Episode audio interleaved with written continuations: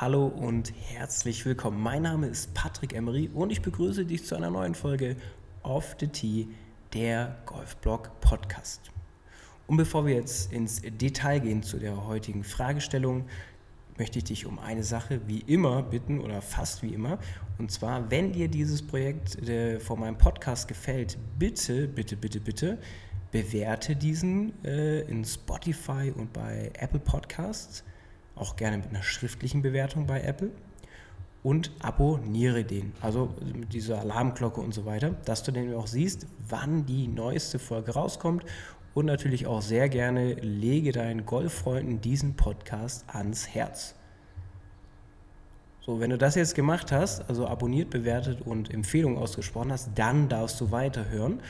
Und zwar geht es diesmal um das Thema Ernährung während einer Turnierrunde. Das klingt jetzt erstmal komisch, ist aber tatsächlich ähm, eine Frage, die in den sozialen Medien mir äh, gestellt wurde. Und deshalb nochmal kurz der Ausrutscher nach links. Solltest du Fragen haben oder Themenvorschläge haben, die ich in diesem Podcast besprechen kann oder vorstellen kann, schreib mir gerne in den sozialen Medien oder schreib mir eine E-Mail. Ähm, alle Adressen, Verlinkungen und so weiter findest du wie immer in den Show Notes. Jetzt rutschen wir wieder zurück. Wenn du jetzt also das Thema Ernährung während einer Turnierrunde richtig gut machen willst, dann beginnt das leider sieben Tage vor deinem Turnier. Klingt jetzt erstmal komisch, äh, ist aber so. Das ähm, erfährst du jetzt noch in diesem Podcast, in dieser Folge. Ich verstehe aber auch, wenn du sagst, boah, hör mal, Patrick, also für Man's Day Mittwoch, sieben Tage vorher meinen äh, Ernährungsplan umzustellen, ist Quatsch. Habe ich völliges Verständnis für dich. Aber wenn du zum Beispiel für die Clubmeisterschaften gut drauf sein möchtest, dann darfst du natürlich sehr gerne versuchen, dieses, diese Ideen, die ich dir jetzt vorstelle, bestmöglich umzusetzen. Ganz wichtig, ich erkläre dir aus meiner perfekten Welt heraus. Das heißt also, ich erkläre dir jetzt, so wie es im Optimalfall sein sollte, dass es teilweise unrealistisch ist, das genauso umzusetzen, ist mir natürlich bewusst, aber ich möchte dir erstmal alles an die Hand geben. Und du darfst dann selber herausfinden, Mensch, will ich das überhaupt oder verzichte ich vielleicht doch auf nochmal den einen oder anderen Punkt, den Patrick da erklärt hat. Das obliegt dann ein bisschen dir, aber du sollst auf jeden Fall alle Infos haben. Und ein Spoiler vorneweg, solltest du diese Sachen versuchen umzusetzen und du setzt sie auch genauso um, wie ich es beschreibe, und du merkst, scheiße, es wird einfach nicht besser und ich bin irgendwie immer noch nach neun noch fix und fertig oder irgendwie nach 14 oder 12 Löchern und es nimmt irgendwie alles kein Ende, dann bitte geh einmal zum Arzt und lass dich checken. Es kann sein, dass du einfach irgendwo einen äh, Mangel hast, ja, also so ein großes Blutbild und mal so eine kleine Untersuchung, dass der Arzt dann nämlich herausfinden kann, vielleicht hast du ja Eisenmangel, Magnesiummangel, was auch immer für Mangel, wo du dann wiederum in den Golfrunden nochmal extra zuführen musst, also nochmal verstärkt zuführen musst, weil alles, was ich dir jetzt erkläre, ist natürlich auf den, ja, sagen wir es mal, auf den gesunden Menschen angepasst. Und sollte dieses Konzept nicht funktionieren, nochmal, ich wiederhole es einmal ab zum Arzt, einmal checken lassen, hast du irgendwelche Mangelerscheinungen und dann kannst du das noch ergänzen. Als kleine, nochmal, als kleine Anekdote, ähm, warum ich mir jetzt anmaße, über Ernährung zu sprechen, vor, während und nach einem, eines Turniers liegt daran, dass ich das einmal selber als Spieler sehr gut nachvollziehen kann, aber eben auch als Trainer. Und bei mir war es so früher als Kind, äh, die wenigsten werden mich kennen von früher. Ich war so ein Moppel, Tendenz zu dick, specky und was auch immer. Ähm, und meine normale Rundenverpflegung war normalerweise so, sagen wir mal, so ein Liter Cola, äh, Maiswaffeln aufgrund meiner Zöliakie mit so ästhetischen Schokoladenschnitten. Also Wer in den 90ern groß geworden ist, der kennt die noch. Und das war so äh, meine Rundenverpflegung. Das war super, hat echt gut geschmeckt, hat aber natürlich dem Körper äh, nichts gebracht. Ja, und äh, wenn ich mal was Gesundes essen wollte auf einer Runde, also ich, das, damals war es wirklich für mich gefühlt gesund, war es ein Schokoladencorny. Und mittlerweile weiß ich es besser, dass auch ein Corny eigentlich totaler Müll ist weil da ganz viel mit ähm, Pufferstoffen gearbeitet wird, die eigentlich auch nicht so toll sind für den Körper. Das ist dann aber nochmal eine andere Podcast-Folge. Komischerweise war es dann aber so, dass man ähm, ja relativ früh mit mir auf 18 Loch eigentlich nichts mehr anfangen konnte. Vor allen Dingen gegen Ende und vor allen Dingen nach den 18 Löchern. Also war ich, da war mein Körper fix und fertig. Das heißt also, ein kleines, dickes Kind, was sich auch noch falsch ernährt, also schon morgens beim Aufstehen, dann äh, sich noch schlechter ernährt während der Golfrunde, ist ja klar, dass der nur noch mit sehr viel Talent und Glück und Zufall gutes Golf spielen kann, also auf Leistungsniveau Golf spielen kann. Und das war dann auch damals so. Also so ein Golfplatz, der hoch und runter ging, war für mich absolute Katastrophe. Ganz schlimm, liebe Ulmer, die ihr da draußen seid, die diesen Podcast hören, die alte 18 vom Golfclub Ulm war mein absoluter Endgegner, weil ging die letzten Meter ging ja so ganz steil berghoch und das habe ich nicht mehr geschafft, einfach weil mein Körper fix und fertig war. Wegen Übergewicht, wegen falscher Ernährung auf der Runde und äh, ich habe es damals aber auch nicht eingesehen, äh, mich dann anders zu ernähren. Die meisten, also die besseren Spieler, die haben sich dann so meistens von Äpfel, Bananen und vielleicht so ein, zwei Liter Wasser während der Runde ernährt. Ist jetzt im Nachgang jetzt auch nicht so gut, aber besser wie den Müll, den ich gemacht habe. Und ganz schlimm war es natürlich, wenn ich ein 36-Loch-Turnier hatte, dann konntest du mich direkt in die Tonne kloppen, weil, äh, ja, dann gab es nämlich als Rundenverpflegung, sofern es dies gab, Currywurst Pommes, dann war ich glücklich, das hat dann ganz kurz eine halbe Stunde gehalten und dann ging es wieder bergab. So, das heißt also, das ist erstmal meine persönliche Perspektive, weil ich habe sehr, sehr lange nicht verstanden, dass Ernährung wichtig ist, bis irgendwann mal bei einer sportmedizinischen Untersuchung für den Kader mir äh, der Professor Dr. Doktor sagte, Mensch, äh, lieber Patrick, wenn du so weitermachst, hast du ganz schnell Diabetes, äh, Cholesterinspiegel war hoch und und und und und. Und da habe ich dann mal gedacht, okay, jetzt könnte ich vielleicht doch nochmal etwas verändern. Und da habe ich zumindest die ganz schlechten Sachen weggelassen. Ähm, ernähre mich heute jetzt immer noch nicht 100% gesund, aber auf jeden Fall besser und sinnvoller wie früher. Das heißt also, ich konnte es einmal als Spieler selber erleben, was es ausmacht, wenn man dann mal auf die Ernährung achtet. Und, und da habe ich noch viel, viel Mehrwert äh, gehabt, als Trainer. Was es denn eigentlich ausmacht, ähm, wenn man sich gut ernährt und gut trinkt auf der Runde vor allem, und das ist ja so ein bisschen mein Hauptklientel gewesen eine sehr lange Zeit, bei Jugendlichen, so sagen wir so ab 14 Jahre und älter, ist es natürlich so, dass das Thema Ernährung und Trinken auf dem Golfplatz sowieso nicht notwendig ist. Und da hat man dann die krassesten Leistungssteigerungen gesehen, wenn diese Person auf einmal angefangen hat, sich richtig zu ernähren und richtig zu trinken. Jetzt ist natürlich das Thema, das kannst du auch, weil es ist eigentlich gar nicht so schwer. Du musst letztendlich über die Ernährung erstmal Folgendes wissen. Und zwar, du musst auf eine hohe Nährstoffdichte bei deiner täglichen Ernährung achten. Komischer Satz, macht aber Sinn, weil mit Nährstoffdichte bezeichnet man die Menge der Nährstoffe in einem Lebensmittel in Relation zum Energiegehalt des Lebensmittels. Boah.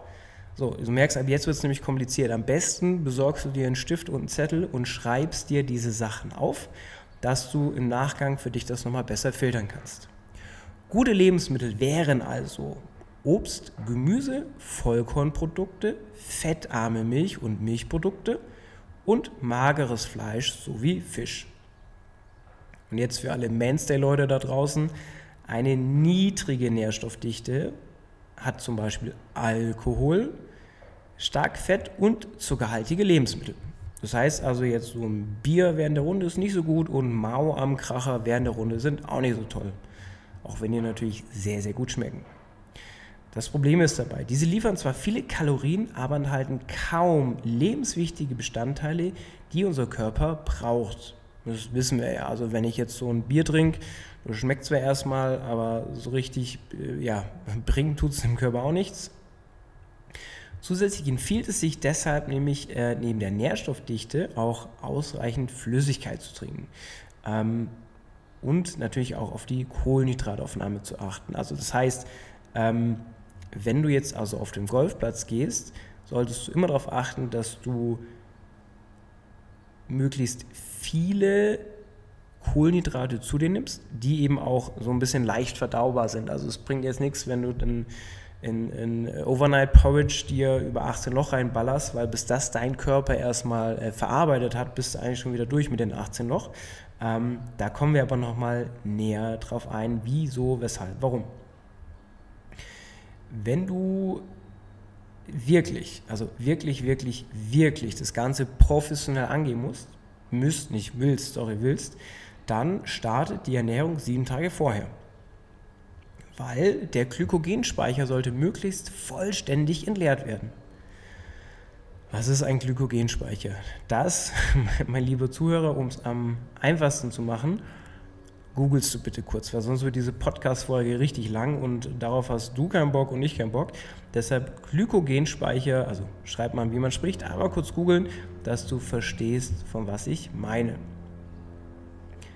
Wenn du jetzt diesen Glykogenspeicher leeren möchtest, machst du es am besten mit einer äh, Salting-Diät oder einem Tapering. Auch hier wieder, weil die meisten werden es ja ähnlich machen, kurz googeln. So, und jetzt warum ist es wichtig, dass dieser Glykogenspeicher geleert wird? Nur durch das vollständige Leeren kann danach der Glykogenspeicher maximal gefüllt werden. Klingt komisch, äh, ist aber leider so. Ist der Glykogenspeicher vollständig entleert, beginnt man drei Tage vor dem Turnier mit dem Auffüllen. Das sogenannte Laden besteht es einer kohlenhydratreichen Ernährung und da sollten es ca. 70 bis 80 Prozent Kohlenhydratanteil pro ca. 9 bis 10 Gramm pro Kilo Körpergewicht sein. Ich lese es nochmal vor.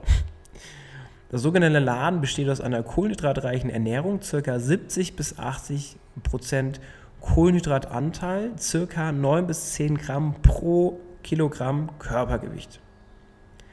Der Proteingehalt sollte gleich bleiben, wobei der Anteil an Fettsäuren reduziert wird, also um das Laden möglichst erfolgreich zu machen.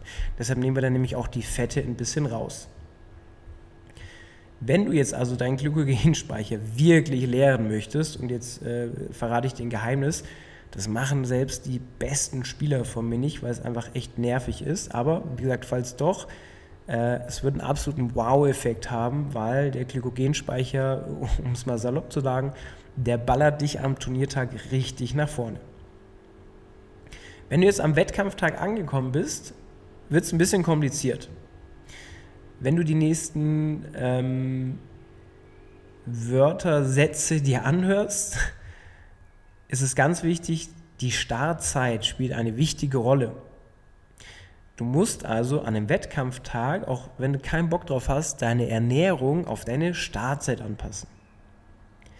Vor der Runde wäre es toll, je nachdem wann du startest, musst du eventuell zum Frühstück was essen, was du sonst nicht isst. Die letzte große Mahlzeit sollte dann nämlich drei bis vier Stunden vor deiner Abschlagzeit sein.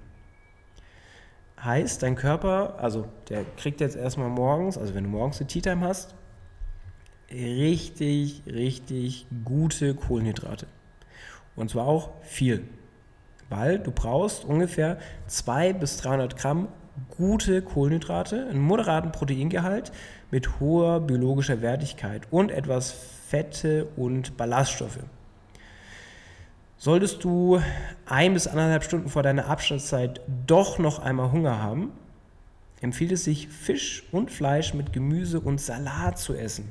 Das empfehle ich ganz selten. Salat, wir wissen alle davon, schrumpft der Bizeps. Ähm, dient aber dazu, dass du diesen, diesen krassen Kohlenhydrat-Glykogenspeicher, äh, den du jetzt voll gemacht hast, nicht noch mehr zu sehr überlastest, sondern eben tatsächlich, klingt jetzt ein bisschen komisch, ein bisschen Low Carb ist, um den Glykogenspeicher noch in Ruhe zu lassen, weil du hast ja noch keine Performance sozusagen. Bedeutet, ich fasse es mal ganz kurz für dich zusammen, wenn du jetzt also tatsächlich um 10 Uhr eine Tea Time hast, solltest du drei bis vier Stunden vorher nochmal richtig essen. 200 bis 300 Gramm Kohlenhydrate.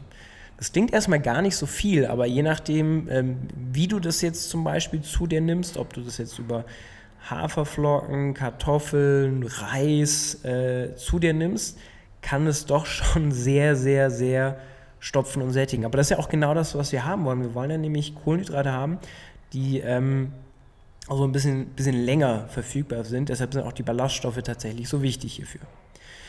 In den seltensten Fällen, also ich habe wirklich noch niemanden erlebt, äh, der drei bis vier Stunden vor seiner Tea Time nochmal so richtig gegessen hat und dann nochmal Hunger bekommen hat. Also passiert selten, aber wenn, wie gesagt, nochmal kurz äh, Fleisch mit Gemüse und vielleicht ein bisschen Salat oder Fisch, ähm, dass mit der Glykogenspeicher einfach auch in Ruhe gelassen wird. Heißt natürlich auch, wenn du jetzt um 13 Uhr eine Tea Time hast, du musst das wirklich alles perfekt timen und tracken weil sonst bringt das ganze Thema Ernährung nichts.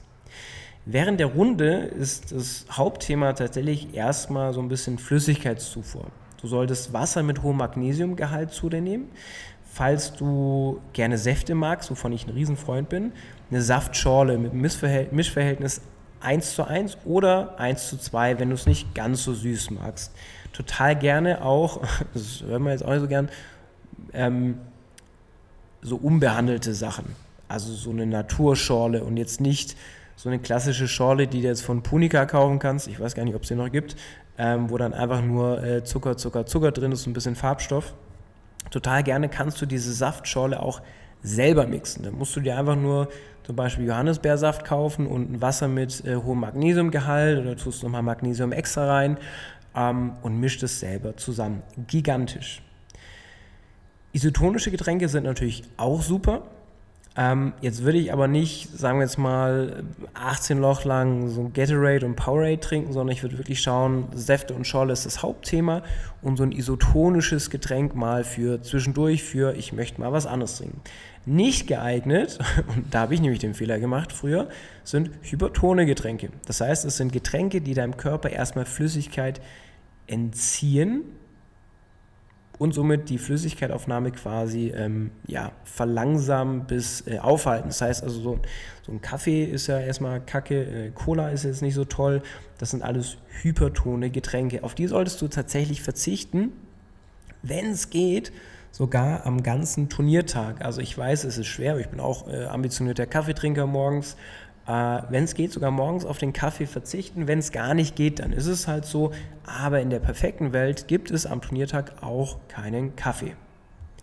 Und am besten trinkst du an jedem Loch einen Schluck, also so einen großen Schluck, damit du einfach eine stetige Zufuhr hast von Flüssigkeit.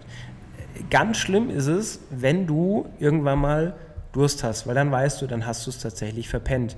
Ähm, gibt einen, äh, ich weiß gar nicht mehr, einen Professor Dr. Doktor hat mir das mal so toll erklärt.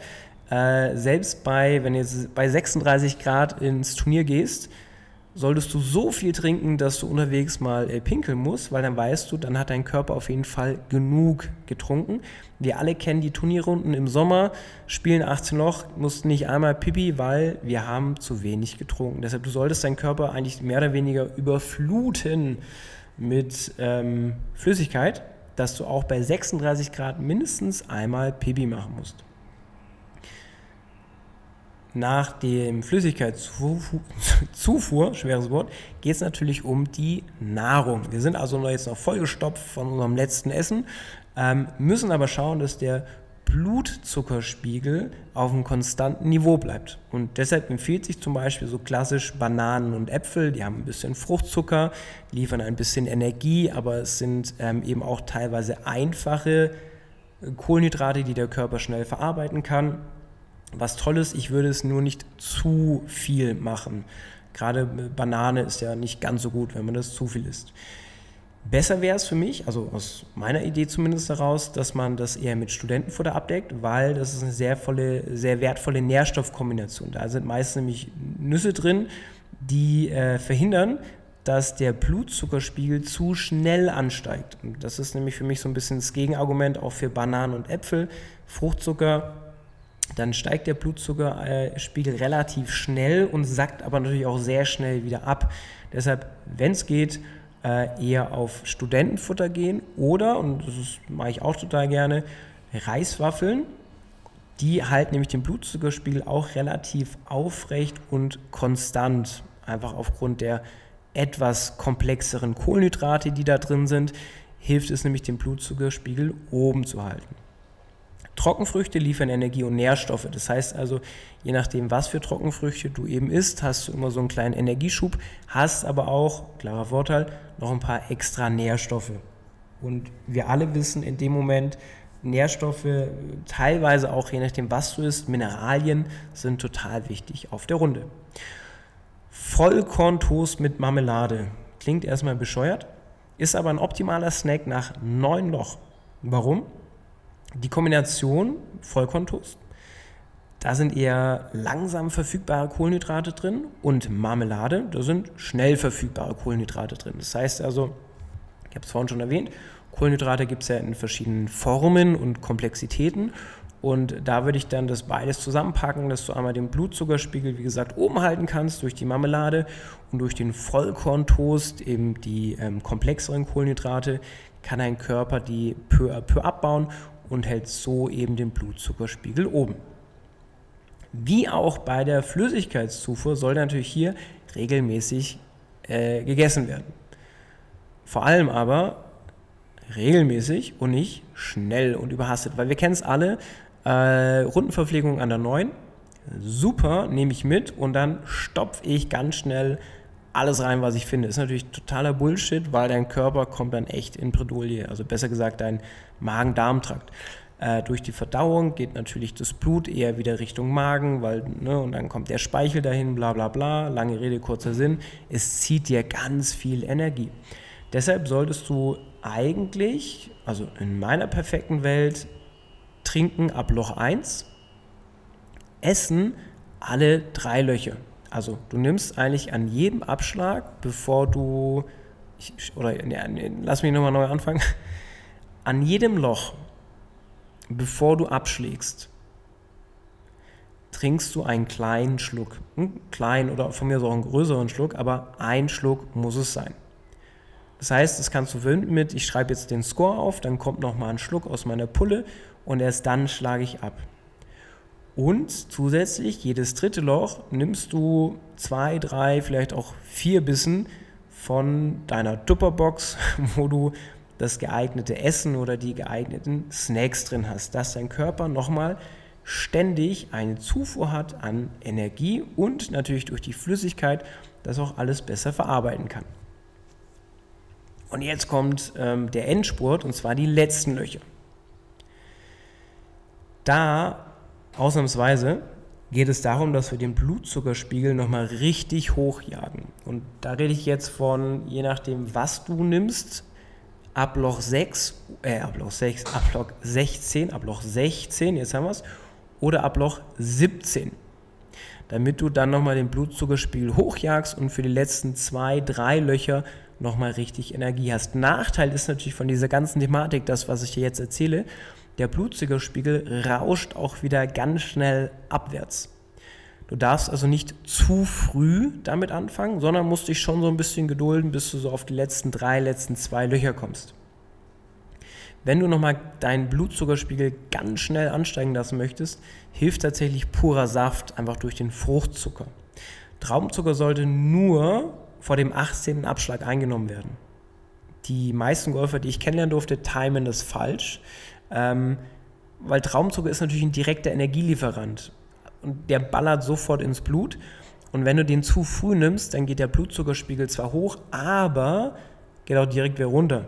Und dann haben wir natürlich das Problem. Deshalb so ein Traumzucker, ähm, Dextro Energy und wie sie alle heißen, eigentlich wirklich erst vom Weg 17. Grün zum 18. Abschlag. Falls du so ein Schokoladentyp bist ähm, und es ist nicht Sommer und dir die Schokolade wegschmilzt, dann kannst du auch gerne Schokolade essen. Hier gilt allerdings, je heller, desto besser, weil da ist dann mehr Zucker drin. Je dunkler, desto weniger Zucker. Das heißt, es bringt nichts, wenn du jetzt eine Schokolade mit 80% Scho äh, äh, äh, na, wie heißt Schokoladengehalt äh, äh, nimmst, sondern die sollte eigentlich wirklich weiß sein, weil da ist am meisten Zucker drin hast du dich jetzt auf den ähm, letzten Löchern wirklich richtig ernährt, also bis zu 16, bis zu 17, dann reichen hier auch relativ kleine Portionen. Also du musst dann nicht eine komplette Packung Dextro Energy äh, runterschlingen, sondern da reichen wahrscheinlich ein, zwei Stück davon oder zwei, drei Bissen von der Schokolade. Es muss nicht die ganze Tafel sein. Ähm, für die Cola-Fans unter euch, eine Cola geht auch, dauert aber ein Minimü länger, bis es äh, quasi im Blutzucker drin ist und es steigt auch nicht ganz so extrem an. Also nochmal, Cola geht, hat aber nicht ganz denselben Effekt. Und jetzt, Achtung, Hammer, nach der Runde. Und jetzt muss ich alle enttäuschen, es geht nicht um äh, Bier und Bratwurst, sondern wenn du das wirklich richtig machen möchtest, ist es wichtig, innerhalb der ersten 60 Minuten nach der Runde etwas zu essen. Also jetzt, wie gesagt, kein helles Weizen oder so. Ähm, achte aber darauf, dass es dann schnell verdauliche Kohlenhydrate sind mit einem guten glykämischen Index. Auch das googeln, weil sonst äh, wäre die Folge jetzt wieder zu lang. Ähm, man sagt ungefähr anderthalb Gramm Kohlenhydrate pro ein Kilo Körpergewicht. Äh, Proteingehalt sollte immer noch moderat sein und circa bei 0,4 Gramm Eiweiß pro Kilogramm Körpergewicht liegen. Letztendlich sind wir ehrlich, ähm, müssen eine riesen Wissenschaft draus machen. So ein Nudelteller, so eine Pasta, schön mit Bollo, Tomatensauce, ähm, ist eigentlich ganz gut. Ja, jetzt von der Carbonara würde ich weggehen, da ist dann eben zu viel Milch dabei. Ähm, aber so eine klassische Tomatensauce und Nudeln ist eigentlich gar nicht so verkehrt. Wenn du jetzt also diese Grundlagen alle beachtest, solltest du eigentlich einen Unterschied merken auf der Runde. Hier gilt natürlich, all das ist zwar jetzt erstmal ganz, eine ganz tolle Theorie, aber auch man muss es pro Spieler oder Spielerin auch ein bisschen einstellen. Also ich würde dir jetzt empfehlen, zuallererst dieses Grundkonzept einmal auszuprobieren und dann festzustellen, ah, okay, muss ich vielleicht ein bisschen mehr trinken, brauche ich vielleicht doch nochmal eine Magnesiumtablette im Wasser, brauche ich vielleicht ein bisschen Salz im Wasser, ähm, brauche ich wirklich diese Erdnussmischung oder reichen mir Reiswaffeln, vielleicht sogar Reiswaffeln mit Erdnussbutter oder ist dieses Toast mit Marmelade, muss es an der 9 sein, kann es vielleicht schon an der 7 kommen oder doch erst an der 11, also das sind alles Erfahrungswerte, auch die, ich habe extra keine Literangabe gemacht, ähm, Nochmal, ich habe es vorhin kurz erwähnt, ich finde hier die Pipi-Regel ganz toll. Ähm, du solltest mindestens einmal pro Loch Pipi machen gehen müssen.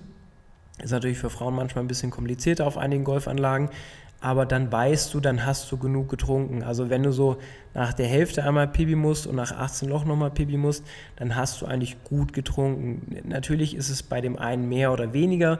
Bei mir ist zum Beispiel so, ich trinke über den Tag im Schnitt ungefähr 4 Liter Wasser ähm, das heißt, wenn ich jetzt auf eine Turnierrunde gehe, auf 18 Loch, ich bräuchte dann definitiv mehr wie 4 Liter Wasser, weil ich trinke schon über den normalen Arbeitstag, wo ich nicht draußen in so einer Golf spiele, 4 Liter. Das heißt also, ich habe ich hab schon mal einen sehr hohen äh, Flüssigkeitszufuhr, äh, die ich normalerweise ansetze. Und so musst du das dann auch bei dir planen. Das sind also alles jetzt erstmal Grundlagen, die du dann peu à peu adaptieren kannst und eben auch herausfinden kannst, bringt mir das was oder nichts.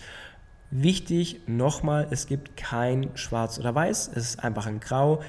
Ausprobieren und solltest du das jetzt eine Weile ausprobiert haben und feststellen, hey, da passiert wirklich absolut gar nichts, also null, dann nochmal die Bitte ab zum Arzt, dass du dann eben schauen kannst, okay, lieber Arzt, wo habe ich einen, einen, einen, Mangel? Wie gesagt, Klassiker ist dann eben so ein Eisenmangel, äh, Magnesiummangel, was natürlich beim Golfen mega kacke ist. Ähm, und das müsste man einfach nochmal extra zuführen. Wenn du jetzt Fragen hast zu diesem sehr wilden Thema, darfst du sie mir natürlich sehr, sehr gerne schreiben. Vielleicht kann ich dazu dann auch nochmal Bezug nehmen in einer anderen Podcast-Folge. Aber jetzt hättest du zumindest schon mal ein Grundgerüst, was du vor dem Turnier machen solltest, tatsächlich sieben Tage vorher, äh, vor deiner direkten Tea Time, während des Turniers und nach dem Turnier. Und damit solltest du ganz gut über den Platz kommen. Und wenn dir das alles gefallen hat, was ich äh, erzählt habe, und du mich unbedingt mal live erleben möchtest, findest du in den Show Notes alle Daten, wo ich aktuell in Deutschland entweder alleine rumtoure oder aber mit Yannick sogar in der Schweiz rumtoure. Also Yannick Rosenberger von Goal in One, der Mental-Podcast. Damit sage ich vielen Dank für deine Aufmerksamkeit. Ich hoffe, du hast dir alles aufgeschrieben und nochmal die Bitte, wenn du Fragen hast, schreib mir, ich beantworte sie sehr gerne.